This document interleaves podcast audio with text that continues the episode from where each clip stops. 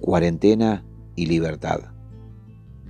A las tres y media de la mañana pasé a buscar a la joven intérprete y a las cuatro en punto volvía a encontrarme con Anatoly y Sergei. Esta vez para llevarlos al aeropuerto internacional ministro Pistarini, deseando que finalmente pudieran regresar a su país en un vuelo de repatriación organizado por su embajada. Sus rostros se veían distendidos y los noté ansiosos como niños por subir al auto y partir sin perder tiempo. Yo mismo los había buscado unos días antes de decretada la cuarentena en el entonces aeropuerto atestado de personas que iban de un lado a otro entre carros, equipajes, bocinazos, silbatos y griterío. El dueño de la empresa me había confiado que los dos ingenieros permanecerían un par de semanas en Bahía Blanca, realizando unos importantes trabajos técnicos y que se contactaría nuevamente conmigo para llevarlos otra vez a Ezeiza. Ni el CEO de la compañía norteamericana, su representante en Argentina, los mismos ingenieros, la intérprete, ni yo, habríamos podido imaginar en ese momento que quedarían varados como miles en distintos puntos del país o del mundo y que con el correr de los días la angustia el encierro, temor y sobre todo la incertidumbre podrían hacer tanto daño en la psiquis de seres humanos tan distintos entre sí. Las calles, avenidas y autopistas estaban desiertas y al ingresar al aeropuerto, los cuatro tuvimos una extraña sensación de desamparo o brutal soledad. Ni un policía cerca nuestro o a simple vista, lo más parecido que recuerde a una película de suspenso de la Guerra Fría. Con gestos respondidos al instante me despedí de los rusos y acordé con Olga que la esperaría el tiempo que fuera necesario hasta que tuvieran asegurados sus asientos y concluidos los trámites para embarcar ese esperado vuelo tan codiciado por cientos de sus conciudadanos. No me sentía muy seguro esperando solo en el estacionamiento y entonces me quedé en la estación de servicio que, al verla tan vacía, me causó pena. Recliné mi respaldo, puse música, me tapé con una frazada y por las dudas programé la alarma para las siete y media. Entre sueños, escuché que llamaba a un teléfono.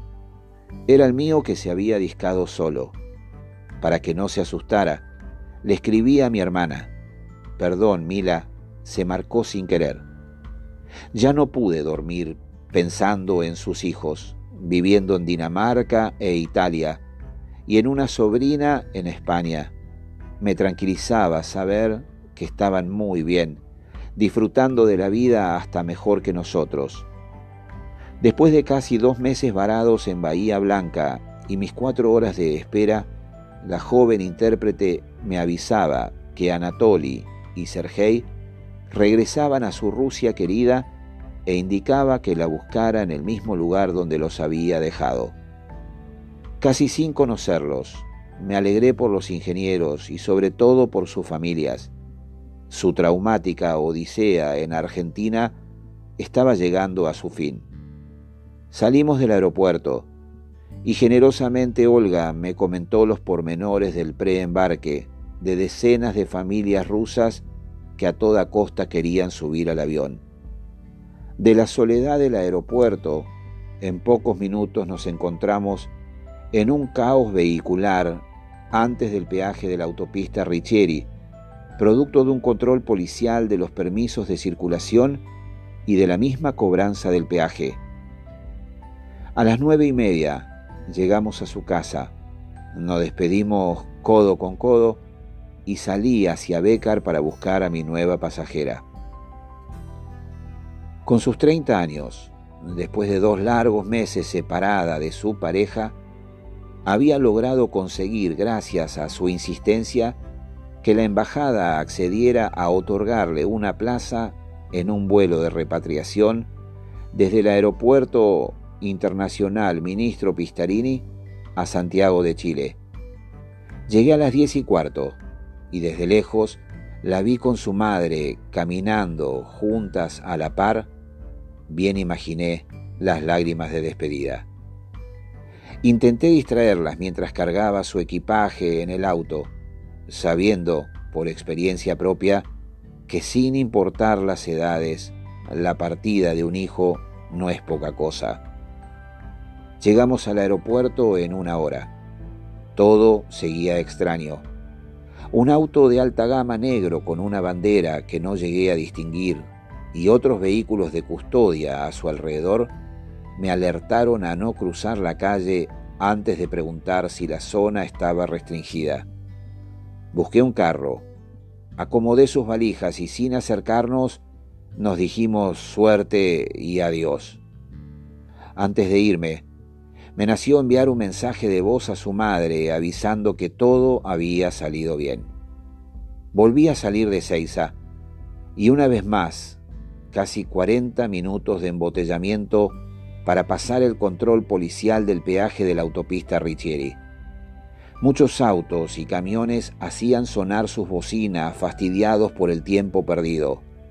Bronca, impotencia, tristeza y compasión al darme cuenta de la situación en un auto cercano. Un joven conductor gritaba desesperado que abrieran paso porque su mujer estaba por parir y nadie parecía escucharlo.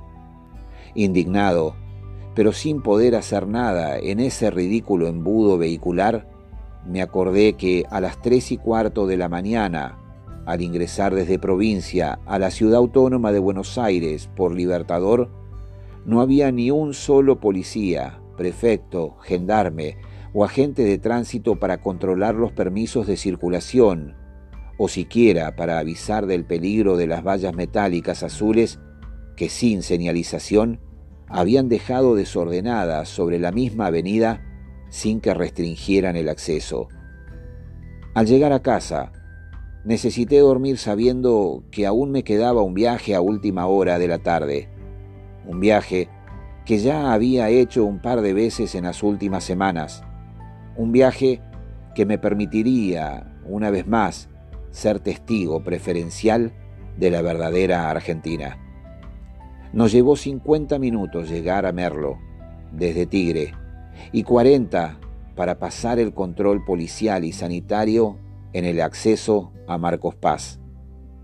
Estaba terminando mi día y revisé las fotos y videos de nuestra nieta Justina, que nos había enviado Cami desde Australia. Todas me alegraron el alma, pero con una también sentí una fuerte cachetada.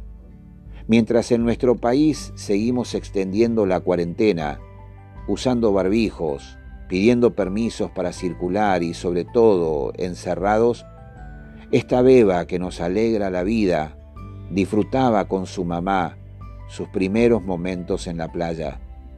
Al verla sonreír sobre la lona extendida en la arena, sentí una enorme felicidad por su libertad.